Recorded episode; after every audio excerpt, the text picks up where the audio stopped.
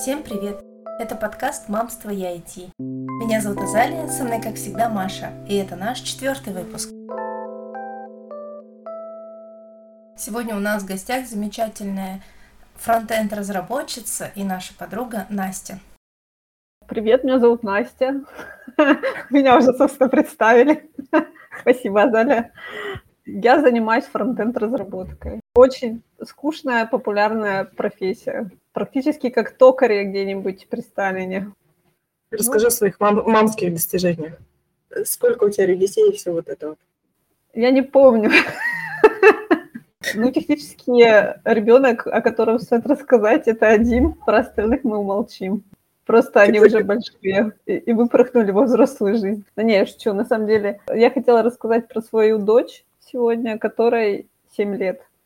Такая тема меня какое-то время уже беспокоит или, наоборот, радует. Регулярно ловлю инсайты во время обучения, потому что это все очень пересекается с материнством, на самом деле, и обучение, самообучение, какая-то фрустрация. И э, мы как раз параллельно какие-то вещи постигаем. Ну, то есть не одно и то же. Вы не думаете, что я ребенка пытаю там девтулзами, например. Нет, я не настолько жестокая. Просто какие-то процессы, они похожи друг на друга, потому что это, ну, развитие мозга, грубо говоря, правильно? И поэтому хотела про это поговорить.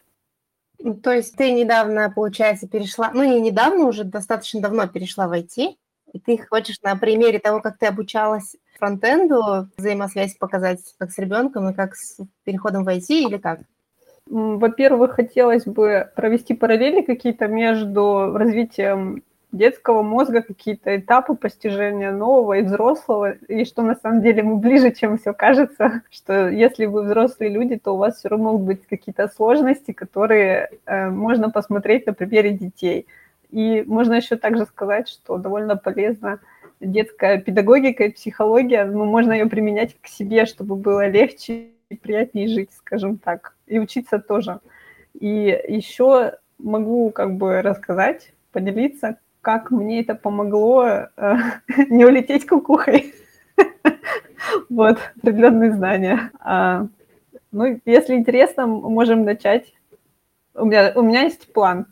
Сами знаете, материнство – это такая, э, скажем, постоянно непредсказуемость, поэтому я люблю составлять для себя какие-то списки, чтобы ничего не забыть. Маша, я знаю, что списки с тобой не работают, со мной работают. Это самое, составить план, который обязательно не сбудется. Это перекат в новую профессию – это всегда большой стресс и очень много новой информации, которую нужно в относительно короткие сроки поместить в свою небольшую довольно голову. И, собственно, параллельно дети этим тоже занимаются постоянно, потому что, ну, так как бы все знают, да, что ребенок рождается практически ничего не умея, и все постигает путем проб и ошибок. Ну, там, мы учимся ходить как?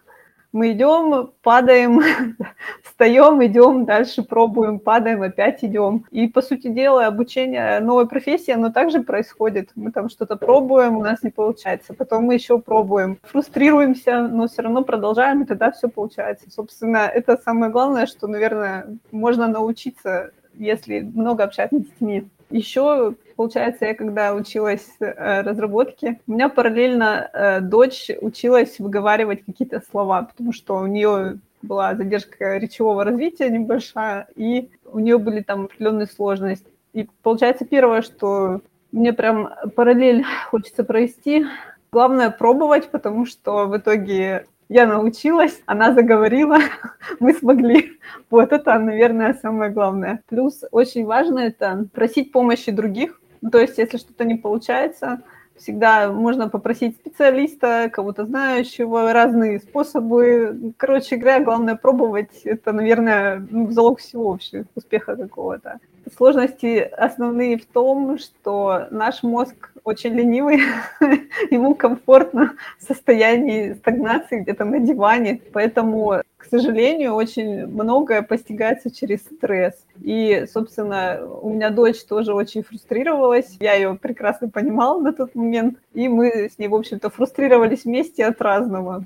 Ну, это было, конечно, какое-то, наверное, терапевтичное для себя чувство, когда я на нее смотрела, у меня было прям ощущение, я прям понимала, что она испытывает, потому что у меня тоже было вот это, знаете, отчаяние, непонимание, ощущение, что я никогда не смогу там что-то сделать. Собственно, э, у нее тоже были там какие-то, вот, меня там никогда у меня никогда не получится читать книжку, ну, потому что для развития речи очень часто рекомендуют алфавит учить. И у меня тоже было такое ощущение, что я никогда там не запомню, что такое эти переменные и так далее. Но э, запомнила, видите, все нормально. И это на самом деле не настолько, скажем так, выдающиеся знания, которые не стоит переоценивать. То есть мое убеждение в том, что разработки может научиться практически кто угодно. Главное приложить усилия в одном направлении и методично долбить туда. Вот и все. Я согласна. Ты когда училась, ну, вот новой профессии, пыталась вкатиться в IT, у тебя дочь э, куда-то ходила там в садик. Было ли у тебя время, то есть у тебя бывало такое, что ты вместе с дочкой в одной комнате, и тебе надо заниматься, а тут она мешает там или еще как? Ну, были у тебя такие сложности, вот как бывает во время работы, когда ты с ребенком одновременно? Ну, конечно, были. Сами знаете, что если ребенок даже ходит в сад, то он не все время ходит в сад. То есть э, бывают какие-то периоды, когда дети болеют, или какой-нибудь карантин там, или еще какие-то проблемы, там, не знаю, ремонты, отключение горячей воды и так далее. И да, мне приходилось заниматься параллельно, или там просить, чтобы кто-нибудь посидел, там, например, муж после работы, или а, отвлекать мультиками. Ну, что, конечно же, порицается сейчас мультики зло, но выбирая между своим каким-то будущим, да, успешным и там 15 минутами мультика, ну, ладно уж, буду разлагать ребенка мультиками, что ж поделать-то. Если есть ребенок, то это накладывает определенные какие-то обязательства, то есть он не в вакууме существует, а вокруг целая куча каких-то обязанностей. С одной стороны, конечно, это ужасно раздражает, это учит э, расслабленно относиться к каким-то вещам, где-то заказать доставку еды или там сообразить из еды что-то простое, там не упахиваться в быту. Опять же, учит тайм-менеджменту, потому что, предположим, у меня есть короткий промежуток времени, когда я могу сама посидеть, чем-то позаниматься, и я его могу использовать эффективно на самом деле. Э, действительно, вот мои знакомые, даже из сферы IT, у которых нет детей, они даже не подозревают, сколько у них на самом деле свободного времени, которое они не ценят. И еще, конечно, ребенок очень сильно влияет на то, что жизнь такая более упорядоченная, организованная, потому что дети просят есть, просят, просят гулять и так далее. И тогда тоже ты вспоминаешь о своих каких-то физиологических нуждах, что, а, поесть, отличная вообще идея, или погулять, о, ну, классно, как бы work-life баланс, можно погулять, как раз э, подышать свежим воздухом, посмотреть на других кожаных мешков, а не только там сидеть в монитор пялиться это, пожалуй, какой-то определенный плюс в том, что тебе нужно заботиться о себе, потому что ты не только за себя несешь ответственность. С одной стороны, это немножко фрустрирует тоже, потому что думаешь, да блин, как бы это нет абсолютной свободы, да, какой-то, но с другой стороны, э, есть и плюсы от этого, если отвлечься от стокгольмского синдрома, наверное. Вот, потому что я сплю ночами, там, хожу к врачу и так далее, потому что, ну, кто еще, кроме меня, будет заботиться о ребенке, собственно? Ну, сорян, так вышло грустно в итоге. У меня тоже есть э, открытие мамские по поводу учебы. Я уже говорила, что у меня у ребенка особенность, что его чему-то учишь, учишь, учишь, а обратно ничего не выходит. И это выйдет года через, через год, через два может выйти. То есть нервная система, она так работает. Конечно, когда они младшие, у них этот промежуток может быть вообще гигантский. Когда они становятся старше, он укорачивается. Но тем не менее, я думаю, это тоже в том числе на всех людей э, можно экстраполировать, потому что иногда мы учимся и не чувствуем себя умнее, не чувствуем, что мы там выучили какой-то язык, или не чувствуем, что там мы стали круче, но тут просто и имеет смысл дальше, дальше, дальше вот это набивать, просто себя закидывать все подряд, потому что через год-два ты там обнаружишь себя там крутым специалистом. Даже если ты читала какую-нибудь, э, как ты думала ерунду, и тебе казалось, что ты ничего не делаешь. Это вот первый инсайт. Во-вторых, как бы я сейчас немножко по-другому оцениваю как бы реакции людей, то есть, э, когда у меня не было ребенка, э, и очень часто это у, людей, которые, э, у которых еще нет детей, то, что как сделать так, чтобы ребенок тобой не манипулировал. Когда у меня появился ребенок, я разочаровалась в этой концепции, вообще в манипуляции. А, ну, потому что мне кажется, что он может капризничать не потому, что он как бы хочет тебя обмануть, а потому что он устал, он не поел и так далее. И вот эти вот э, все физические штуки, они руководят нами в первую очередь. И когда у тебя появляется ребенок, ты видишь это вот прям очень сильно. И потом ты понимаешь, что вот там человек, которым ты там ругался там год назад, он на тебя наорал, потому что он был голодный. И после этого ты начинаешь чуть-чуть отслеживать такие э, реакции у взрослых людей и как бы и в себе тоже. То есть то, что считалось там манипуляцией, злой волей и так далее, обычно как бы очень часто сводится. Человек устал в стрессе, у него как у ребенка там бывают пики развития, когда они, у них нервная перестраиваются, и они э, как бы выдают вот такую негативную реакцию. Или не поел, не погулял, не поспал и так далее.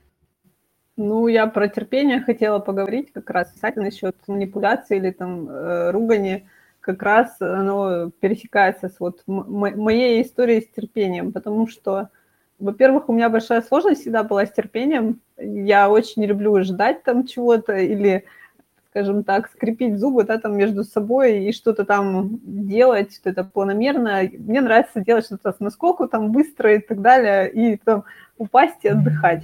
А материнство – это, по сути дела, вот это бесконечное терпение, которое там приходится, берешь и делаешь. То есть у тебя нет другого выхода. Или там истерика. Ну, ты просто берешь и терпишь, пока она закончится, потому что вариантов, по сути, других нету. И постиганием новых каких-то навыков, оно тоже, по сути дела, тренирует терпение, потому что сейчас у тебя не получается, ты также берешь и терпишь, пока тебе не станет полегче. Вот и все. Поэтому в этом плане, конечно, меня, во-первых, материца прокачала очень сильно. Я перестала быть такой Э, нетерпеливой, там импульсивности стало поменьше.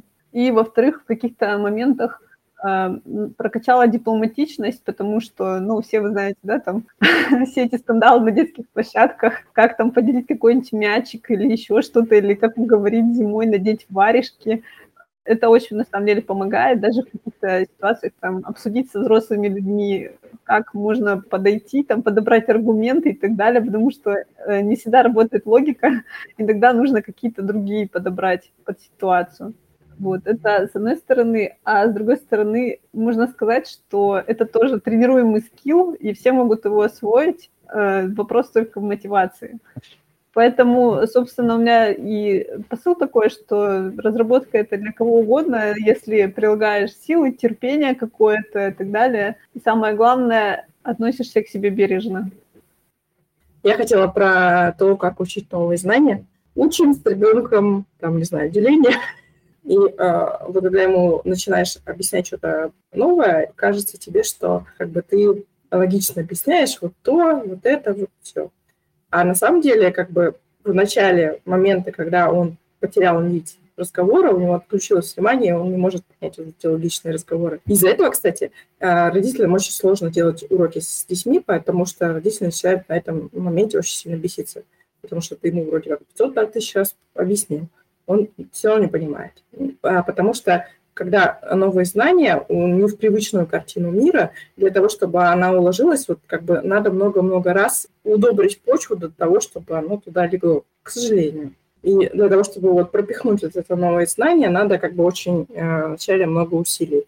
Либо каких-то вот механических повторений, даже если ты не можешь понять, либо какого-то там супер хорошего объяснения, чтобы тебя щелкнуло, и ты, у тебя это знание прошло. Недавно вот на канале видосик скидывала Опять-таки, мой ребенок не согласен, что это про него, но мне кажется, это очень похоже на то, что у нас происходит. Там психолог говорит, что есть люди, у которых большой эгоцентризм, а дети, они достаточно эгоцентричны.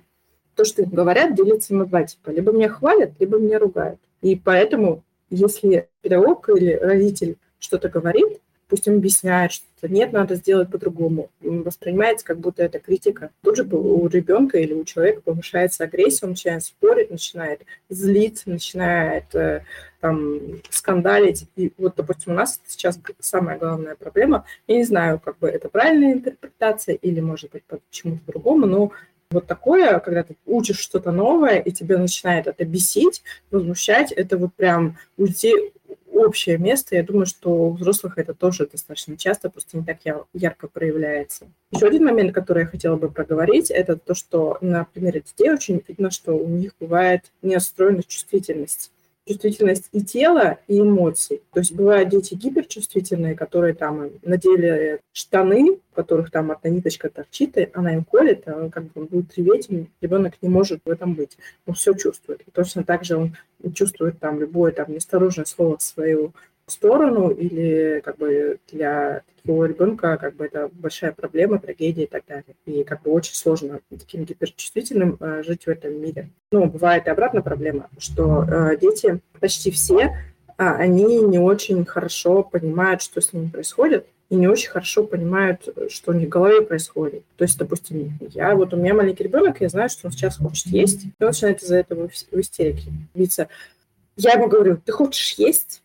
И почти всегда он говорит, нет, я не хочу есть, или я не хочу пить. Хотя я знаю, что это так. То есть он как бы не чувствует, не, не отслеживает свое состояние почти никогда. То же самое как бы у маленьких детей, там пока еще вот как бы вот э, осознание своего тела и своей личности не вырастет до, так, до достаточной степени, они могут, допустим, у моего ребенка такое было, что там сидеть, он будет там кирпичи или кубики, и ему будет нормально, и он не будет это чувствовать. Ну, он будет там капризничать, и что-то ему не так. То есть что-то не так чувствует, а что конкретно не так, нет.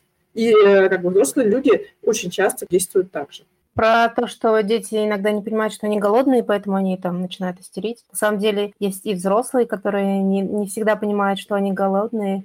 И, например, ты сидишь, у тебя там психуешь, у тебя ничего не получается, ты не понимаешь, в чем дело. На самом деле тебе просто надо пойти поесть, и все будет нормально.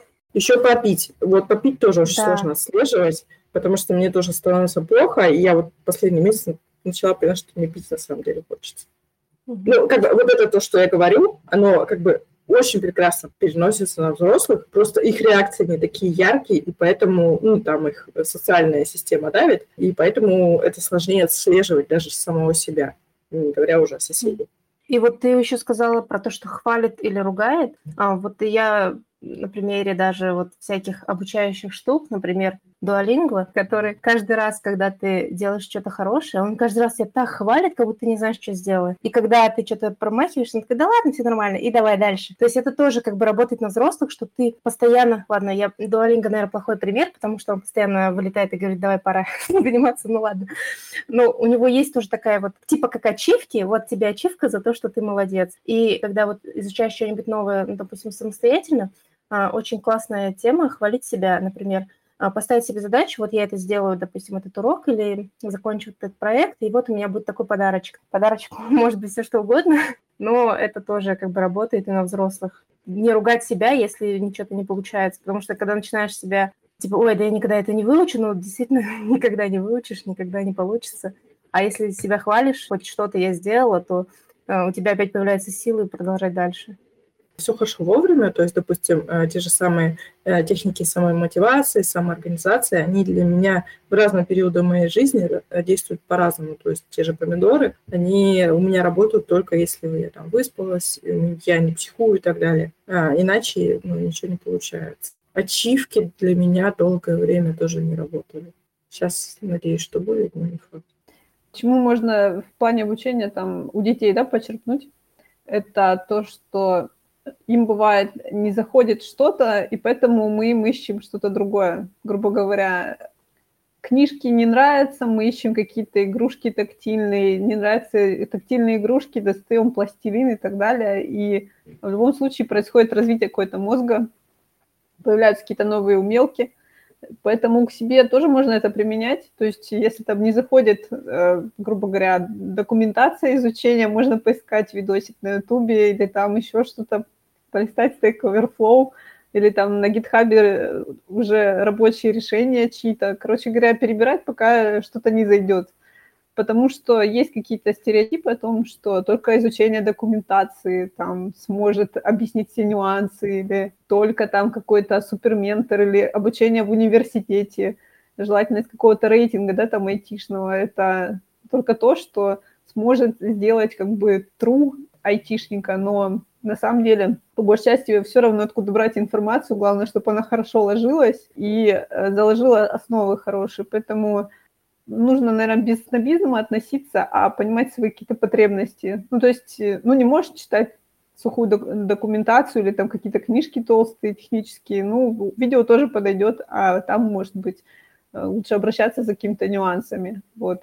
Потому что мы же от детей тоже не требуем, что все поколения нашей семьи воспитывались на букваре, где мальчик и девочка в школьной форме. Вот, пожалуйста, ты тоже должна ее изучать, и никаких тебе там говорящих азбук или там кубиков с буковками. Короче, только букварь, только хардкор. Все. В моей семье тоже до этого войти никто не работал, поэтому я могу нарушать правила. А у меня, кстати, обратный взгляд, что я вспоминаю свои эмоции детства, какие-то вот, когда я сталкивалась с аналогичными проблемами, когда я вижу, э, что у ребенка такое же происходит, я вот прямо очень сильно сочувствую начинаю, мне его жалко, как, было жалко саму себя. Вот. Ну, как бы тоже проблемы там с обучением какие-то в школе, когда там не получается, э, вот у меня русский язык, и я от этого русского языка тебя начинаю тошнить, потому что чем сильнее на тебя давят, с, что ты там должна там сдать экзамены, должна больше читать, тем меньше тебе хочется, в принципе, выбирать эти тетрадки, и очень многие там, у меня, допустим, были в школе проблемы, что как бы не сдавала вовремя сочинения, потому что как бы меня от этого русского языка литературы тошнило, потому что у меня как бы были с ними проблемы. И, соответственно, у меня был э, всегда конфликт с учительницей русского языка и литературы, ну, потому что у меня была дисграфия. Во-первых, я, смотря на ребенка, как бы больше узная, узнавая вот про вот эти проблемы то дисграфии, дислексии и так далее, уже более современный взгляд э, на них, я как бы немножко поняла, что со мной тогда происходило. С другой стороны, как бы я понимаю, что чем больше я на него буду давить, тем хуже результат я получу. Возможно, это не со всеми детьми так, но как бы, ну, мне кажется, что для нас это так. Иногда детям бывает что-нибудь слишком просто, и им неинтересно. Например, э, они уже выросли из этого, а им дают что-то там для детей, как у меня говорит дочка, которая 6 лет, это для детей. У меня один раз такое было, я записалась на типа курс там по изучению там нового языка, а там было все просто, началось с алгоритмов, которые я уже знаю. Ну, я там пару лекций посмотрела и просто закинула, хотя на самом деле просто надо искать под свой уровень, потому что когда вот то, что ты знаешь уже, мне вообще не интересно. Иногда бывает кому-то, ну, допустим, интересно такое, но чаще всего мозгу как бы вообще не хочется напрягаться, и ты начинаешь уже не слушать, тебе неинтересно, что-то пропускаешь. И то же самое, ну вот по аналогии с детьми. И то же самое на обратную сторону, когда слишком тяжело что-то, например, не под твой уровень, или, ну, допустим, вот ребенок, ребенку что-нибудь даешь, а он еще даже, не, ну, ему настолько тяжело, что он прям противится полностью. То есть даже на физическом уровне ему там чуть ли не тошнит, как говорит Маша. Вот то же самое бывает и у взрослых, когда ты берешь что-то, а, что ты еще не, не, не в силах, не в, не в состоянии как бы понять, то, то надо как бы немножко сделать шаг назад и попытаться там восполнить какие-то недостающие знания, допустим, если, если брать обучение. Вот. Чем вот так себя мучить, не знаю, насиловать свой мозг, заставлять, и это все равно будет как бы через не через радость, не через такую простоту, а будет наоборот как-то сопротивление постоянно. То есть баланс надо найти между супер легким и слишком сложным. Ну, я согласна. Какие-то сложности, с которыми ребенок сталкивается, начинаешь себя узнавать и в детском возрасте, и понимать, что какие-то проблемы, они остались и во взрослом, потому что учеба была, ну, скажем так, более, да, там, заставляли и так далее, через преодоление, но от этого закрепляется потом реакция, что какие-то вещи, они потом просто неприятны сами по себе из-за того, что тебя заставляли это делать, а не из-за того, что ты там самостоятельно это преодолевала. С одной стороны, начинаешь к ребенку терпимее относиться, потому что не хочется, чтобы во взрослом возрасте были такие какие-то проблемы от насильственного, скажем так, преодоления, потому что многие вещи, они потом и в взрослом возрасте нужны будут. Ну, там, заполнение каких-то бумаг, например. Ну, никуда от этого не отвертишься.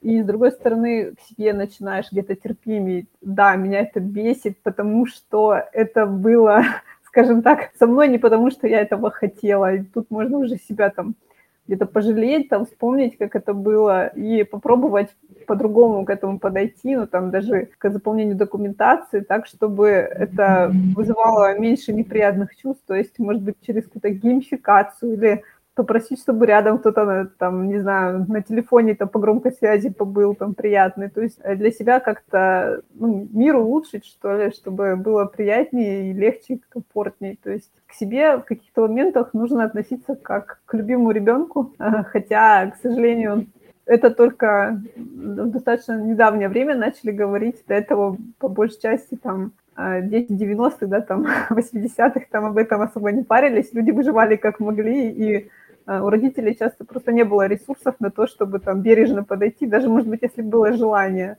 Плюс это было не в поборе на тот момент, и классно, что мы сейчас можем сделать выбор по отношению к себе и по отношению к детям, в общем-то. У меня была достаточно принимающая семья, они были абсолютно э, безумные и в плане образа жизни, но в плане принятия меня как ребенка, они, то, что я делаю, это скорее повторение моей семьи. Еще я хотела по поводу, вспомнила такую вещь, я хотела поговорить по поводу такой неожиданной вещи, которую я узнала с ребенком. Это вредные привычки и всякие нервные тики, и как с ними справляться. Обычно запрещают сами себе или пытаются там не делать так. Я узнала, что это, от этого только хуже становится. Когда дети маленькие совсем, у них начинают резаться зубки, они начинают сосать палец. И вот обычно либо там намазывают какой-то горчицей, либо там постоянно убирают палец. Педиатр, прекрасно совершенно, она сказала, ну, вообще не трогай и никак не, не реагируй на это. И это оказалось самой лучшей стратегией, то, что когда э, зубы приставали резаться, ребенок забывал про эту привычку. Но если бы я с ним боролась, он, она бы, скорее всего, закрепилась. И позднее, когда, допустим, у ребенка более нервное состояние в школе, у него были нервные тики. И тоже лучшая стратегия – это не обращать на них внимания, иначе они закрепляются, потому что, ну, если проблема, которая это вызывает, она не убирается, то они будут проявляться в том или ином виде. И а, убирать надо не тики, а убирать надо проблемы, тогда они проходят сами. И, ну, наверное, это можно экстраполировать на взрослых э, людей, которых там проблемы перееданием, курением, алкоголем. И чем больше тебя себя ругаешь за это, у меня сление, и тем больше у тебя это поведение усугубляется. Негативное, которое ты хочешь избавиться. Ну, я бы сказала, что это в том числе зависит от того, в каком окружении ты находишься, потому что бывают токсичные коллективы или э, токсичные начальники, рядом с которыми как раз хочется курить, пить, все там люди еще делают, переедать и так далее, потому что стресс, он никуда не девается, и нужно как-то копинговую систему, да, какую-то себе изобрести или там использовать уже ту, которая есть, и действительно часто от стресса начинают что-то такое делать не сильно полезное. Вот, поэтому тут тоже, да, такой вопрос, что в каких-то моментах лучше не терпеть, а попробовать что-то изменить для того, чтобы в перспективе стало лучше. Ну, потому что, например, плохие работы, да, они там часто затягивают, бьют по самооценке, страшно еще куда-то идти, такой стокгольмский синдром какой-то развивается, но это как э, родитель, который смотрит за ребенком, знает, что там, грубо говоря, Э, этот город не единственный в мире, эта страна не единственная в мире, эта планета не единственная во Вселенной, также и это не единственный рабочий коллектив, где-то еще может быть нормально там, там где нормальные здоровые отношения рабочие прежде всего, а не какой-нибудь там токс или обесценивание. Вот. Мое мнение, что если проблема в школе, то лучше всего с ней уходить потому что выяснение отношений это может быть бесконечно, и как бы это все равно новый виток, и как бы э, дети к этому на самом деле очень чувствительны, и ну, нервная система от этого очень сильно страдает. Другой вопрос, что очень часто как бы перевести в другую школу нет никакой возможности.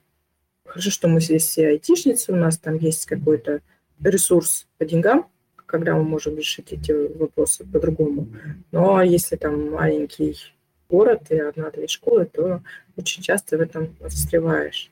И ребенок это, ну, по-другому, я считаю, что очень сложно как-то выйти из этого. И еще тоже по поводу школы, я тоже, когда у меня появился ребенок, узнала больше про буллинга, и а, опять-таки у него не было таких случаев а, серьезных, как бы к нему обычно дети тут нормально относятся. Но, в принципе, я когда читала, я узнала, что буллинг – это на самом деле почти всегда с подачи учителя явно или неявно. это с подачи взрослых. То есть, как бы, дети, они, конечно, эмоциональные товарищи и, как бы, нерациональные, могут, они еще не зрелые, могут творить ерунду, ну, обычно с ними всегда рядом есть какой-то взрослый, который может этим управлять. И о рассказам, допустим, моих окружающих мам, они рассказывали, там, что там учительница говорит, там, вы уроды, и это родители ваши уроды. Или там она может, ну, как бы учитель может отпускать какие-то грубые замечания в адрес какого-то ученика, что он дурак или что он двоечник. И мне кажется, самые учителя это не всегда отслеживают, но это может быть причиной конфликтов в школе. Поэтому мне кажется, что э, разборки между там кто-то кого-то ударил, это не всегда полезно. Это как бы если вот сложился уже такое, что в классе постоянно кто-то дерется, это, мне кажется, э, ну, проблема коллектива, из которого лучше уйти. Опять-таки, экстраполируя взрослых людей, если вас набить начальник, надо стараться искать другую работу, а не пытаться найти к нему подход интересный момент, что какой-то временной период, с одной стороны, появилось много да, каких-то психологических книг, там, рекомендаций и так далее по воспитанию детей, и примерно в то же время появились какие-то книги про там самопомощь, еще что-то, как там работать в коллективе или, ну, вы поняли направление. Поэтому классно, что у нас там какое-то развитие идет вот этих психологических знаний в быту, скажем так. Ну, хотя бы, э, предположим, есть какие-то сложности. У нас вот были сложности с адаптацией в детском саду, поэтому мы ходили к детскому психологу, и это действительно помогает. В каких-то моментах очень трудно от ситуации отойти и э, отключиться от этих вот эмоций сильных, которые захлестывают, там, переживания, волнение там какое-то и э, полезно услышать взгляд со стороны специалистки, которая там расскажет, что вот это не навсегда, э, волнение это нормально, вы тревожитесь, это нормально, ребенок адаптируется, это нормально, ему сложно, вы можете там сделать то-то, то-то, и это поможет.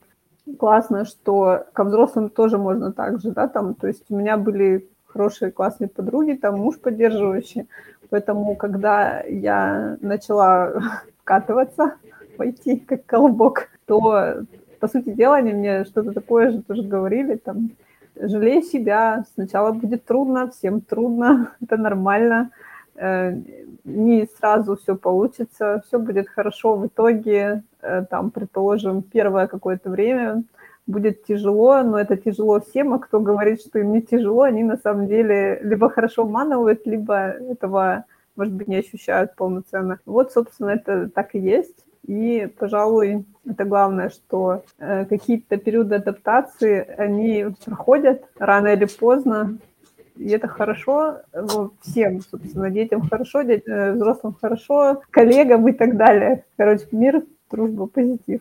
Вот. Главное самое, хотела сказать, что очень э, недавно вот были у меня такие события, то есть у меня закончилась первая работа э, айтишная, нужно было искать вторую.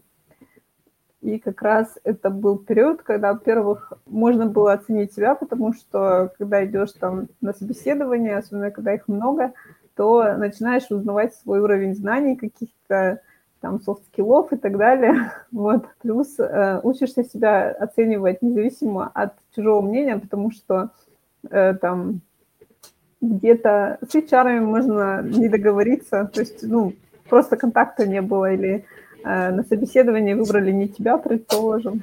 Такое тоже бывает. Собственно, это хороший навык, и следует, пожалуй, себя иногда так оценивать саму по себе, без привязки там чьих-то рассуждений, скажем так. И детей, пожалуй, тоже нужно поддерживать в том же самом, что ты там хороша сама по себе, а не потому, что ты там красивая или ты там как принцесса, потому что такой взгляд, это оценивающий, скажем так, он э, очень широко распространен, особенно вот, мне кажется, мульт каких-то мультиков, условно говоря, для девочек, там, где э, маленьким девочкам уже там показывают какие-то показы мод и так далее, то есть там ты красивая, ты некрасивая, то есть и могут быть большие проблемы, если смотреть на себя чужими глазами, наверное. Поэтому лучше так порефлексировать, поразмышлять и сделать упор на своем на чем-то. Плюс вопрос такой, что если оценивать какие-то вещи, которые ну, не объективные, да, то есть могут быть, то лучше смотреть на них э, в ретроспективе. То есть как мы можем там оценить уровень, ну вот там HR часто просят, какой у вас уровень? Скажите, пожалуйста, от 0 до 10 или от 0, от 0 до 5, то есть у них там даже оценки разные. И, пожалуй, это большая сложность, поэтому стоит э, думать в, в ретроспективе. То есть на данный момент я не знаю, какой он точности, но, предположим, год назад я не знала того, того, того, а сейчас я это знаю. То есть у меня развитие там идет просто семимильными шагами, просто оно для меня идет. И дети также, это сейчас у тебя там, предположим, сложности там с чтением или еще с чем-то, но с другой стороны, если посмотреть год назад, ты там не знала букву алфавита или еще чего-то, а сейчас ты их знаешь. Ну, то есть в перспективе будешь знать еще больше. Я бы сказала, что это я пытаюсь привить своей дочери, и заодно с ней учусь так себя воспринимать сама. Потому что, к сожалению, этот навык мне не дали. То есть у меня э, сразу включается внутренний критик, но это не полезный внутренний критик, он меня часто ругает, причем не по делу или обесценивает, ну, что-то вроде, ой, да, все, все кто угодно так могут, ты что-то там думаешь о себе слишком много. Короче, это плохой критик. Я когда-нибудь его, наверное, немножко придушу и куда-нибудь отправлю заниматься другими делами, а не меня критиковать. Вот. А в себе буду культивировать такую э, здоровую самооценку. Ну, то есть я уже считаю, у меня это получается.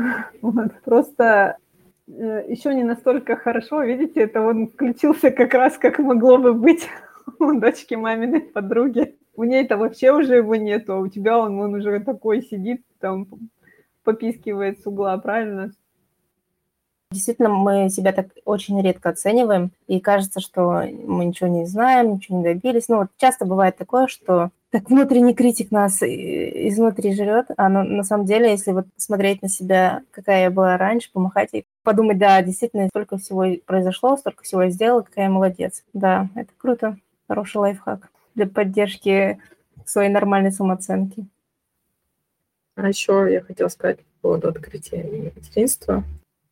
Я поняла, что вот у нас в классической школе э, система оценок для того, чтобы дети там конкурировали с собой, и друг с другом, и как бы хотели там быть лучше, старались и так далее. И не знаю, возможно, на каких-то детей это работает, а ну, на моего ребенка это работает ровно противоположным образом и демотивирует очень сильно. Я очень сильно оценила идею безоценочной, потому что ну, во взрослом возрасте нам же не ставят наши таски оценки, потому что это у нас как бы работа от этого станет, мне кажется, да, потому что очень неприятно с этим разбираться и так далее. И, ну, возможно, какие-то дети и хотят и лучше учатся за счет, за счет желания пятерок, но очень многие дети, которых я видела, они как бы им все равно на пятерки, зато как бы если там где-то оценка снижается, то это такая, собственно говоря, трагедия. И как я говорила, что как бы опять-таки затык, что ты начинаешь ненавидеть этот предмет, и делаешь его еще хуже, меньше и так далее. Ну вот опять у нас сейчас в школе нет оценок, по большому счету. И как-то ребенку это так получше полегче. И а рейтинг учеников класса – это тоже не очень хорошая идея, особенно для а, не очень эмоционально зрелых детей и людей вообще.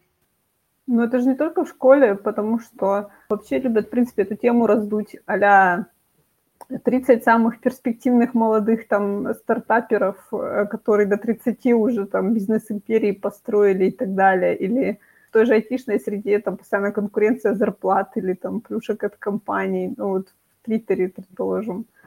Поэтому взрослые люди также подвержены этому небольшому нарциссизму. Но, с другой стороны, это не совсем полезно оценивать, ну, скажем так, оценивать себя по рассказам того, что люди пытаются себя изобразить. То есть мы не знаем на самом деле, у кого какие условия и так далее. Там видим только то, что нам показывают. Там, сторону какую-то. То есть это как в Инстаграме, там, как не зайдешь, все там такие красивые, успешные, отдыхают на каких-то морях, там, одеваются, ходят по кафе. Э, но на самом деле э, там изнанка может быть другая совсем. То есть также и в мире взрослых.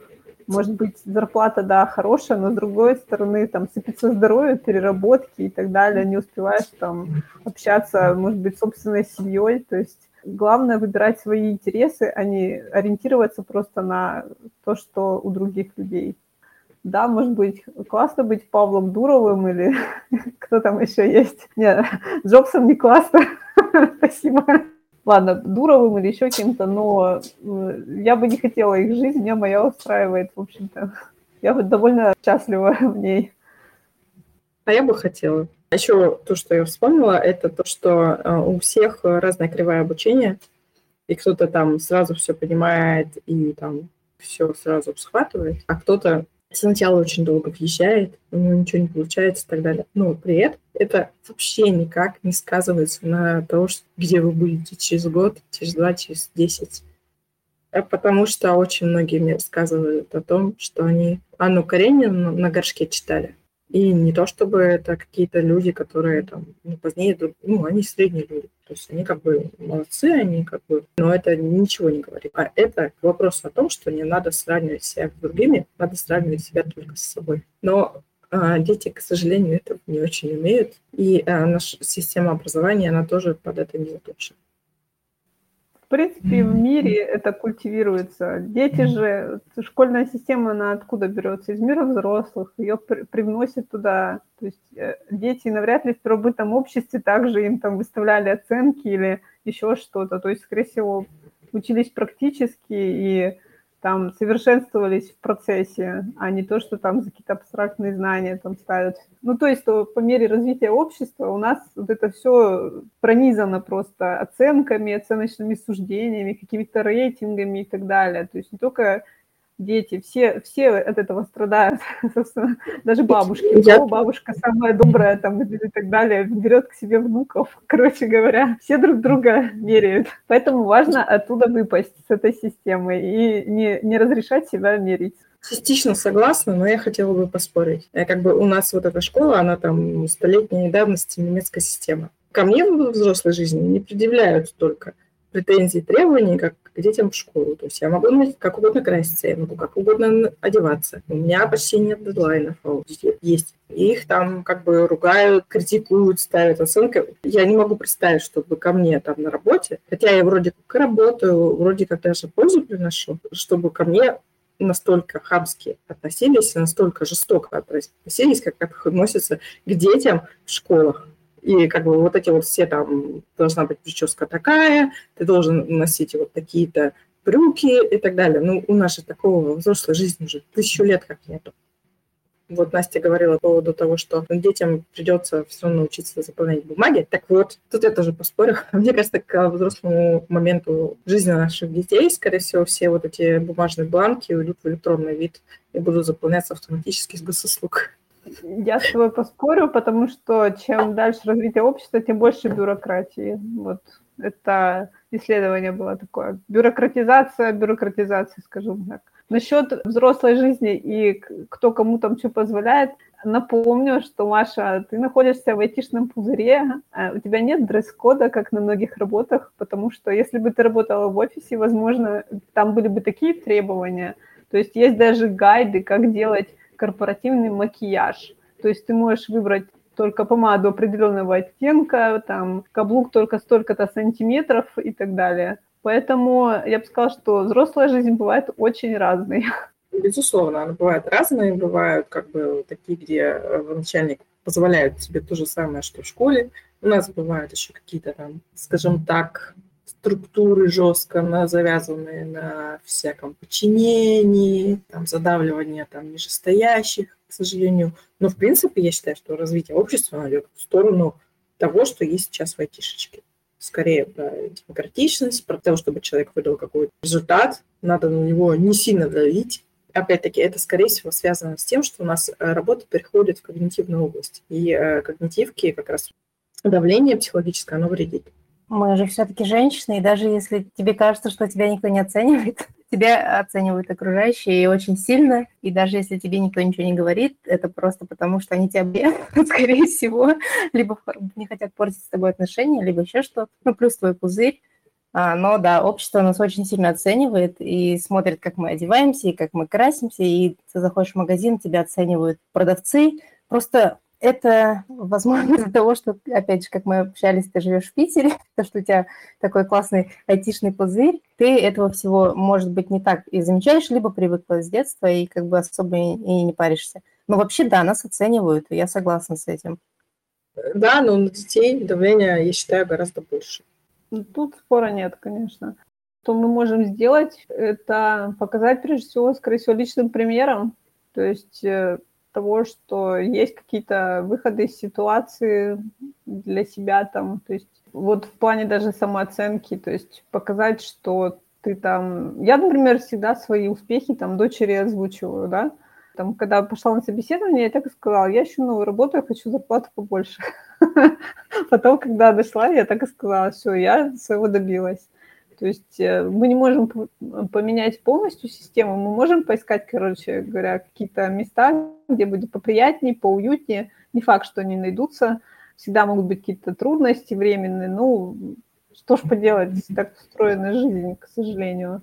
Но, с другой стороны, какие-то вещи э, нужно культивировать. Ну, вот хотя бы даже себя, как человека такого стремящегося и так далее, потому что это, на мой взгляд, интереснее, чем мама, которая вообще никак не посвящает свою жизнь, живет как-то параллельно, да, ну, то есть э, такая мама-загадка, чем она там занимается, ходит на работу, потом э, молча готовит суп, потом молча убирает и так далее, а это уже какой-то там мостик для взаимодействия, и опять же, э, я могу в каких-то моментах там рассказать про какие-то взрослые вещи и заинтересовать чем-то своим примером. Потому что развитие общества все идет к тому, что женщины, они э, навряд ли уйдут там с трудового рынка. Нужно, пожалуй, при прививать да, вот эту рабочую культуру там и так далее уже с детства, потому что в мультиках этого, к, к сожалению, как правило, не показывают. Ну, там кто только доктор Плюшева, да, там при работе постоянно, остальные там Золушка спокойно в замке там чилит, кто там еще у них из этих принцесс. Жасмин тоже, она там уже при дворце. То есть вот этого момента не показано, что работающая женщина, скажем так. У азиатских товарищей очень сильно это в культуре есть. С другой стороны, у них и трудоголизм в культуре вот так вот его. И в том числе там есть девочки, главные героини, и с третьей стороны, там обязательно есть романтическая линия, потому что они такие романтики, такие романтики. На самом деле там и объективации целая куча там, да? по, по каким-то канонам и так далее, поэтому я за жизнь.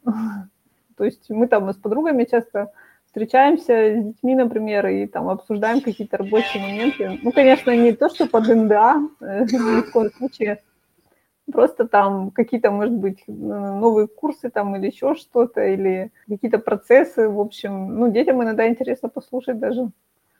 Вот вопросы задают.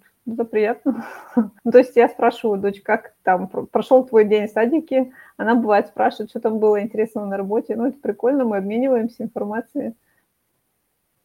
Короче говоря, я за то, чтобы современные какие-то психологические лайфхаки применять к себе в том числе. То есть э, обычно рекомендуют к детям там где-то терпимо там и так далее, попробовать по-разному, попробовать новый подход. Э, чем мы хуже, чем наши дети, мы тоже хорошие, классные, умные. К нам тоже можно терпимо подойти и так далее, бережно.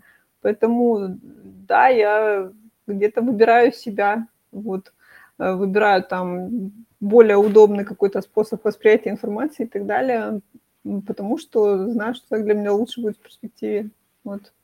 Ну, еще вот если итоги подвести тоже вот помимо терпения еще смотреть на то, как учатся вообще дети, то есть, ну, наблюдать за ними, все равно ты что-то узнаешь о себе. То есть, например, как они воспринимают информацию новую. Я хотела сказать, что я за то, чтобы быть добрее и к своему ребенку, и к самому себе. Вот. Да. Я тоже согласна с этим. И еще за то, что э, проводить какой-то анализ Вот, и если с ребенком это сработало, может быть, у вас это наследственно и сработает на вас. Попробуйте. Золотые слова. Спасибо, Настя, что ты к нам пришла и что ты вообще поддержала эту тему, предложила нам ее и захотела поделиться своими наблюдениями. Это прям очень познавательно и интересно. И много чего нового я узнала сегодня, если честно. Спасибо. Спасибо вам. Мне было приятно пообщаться и немножко подушнить. А, самокритика пошла. А, мне осталось вот понять, как избавиться от своей самокритики, самокритики ребенка. С себя, начни с себя, перестань себя критиковать, и он перестанет себя критиковать. Может быть. Ладно, всем пока. Всем пока. Приятно пока. будет.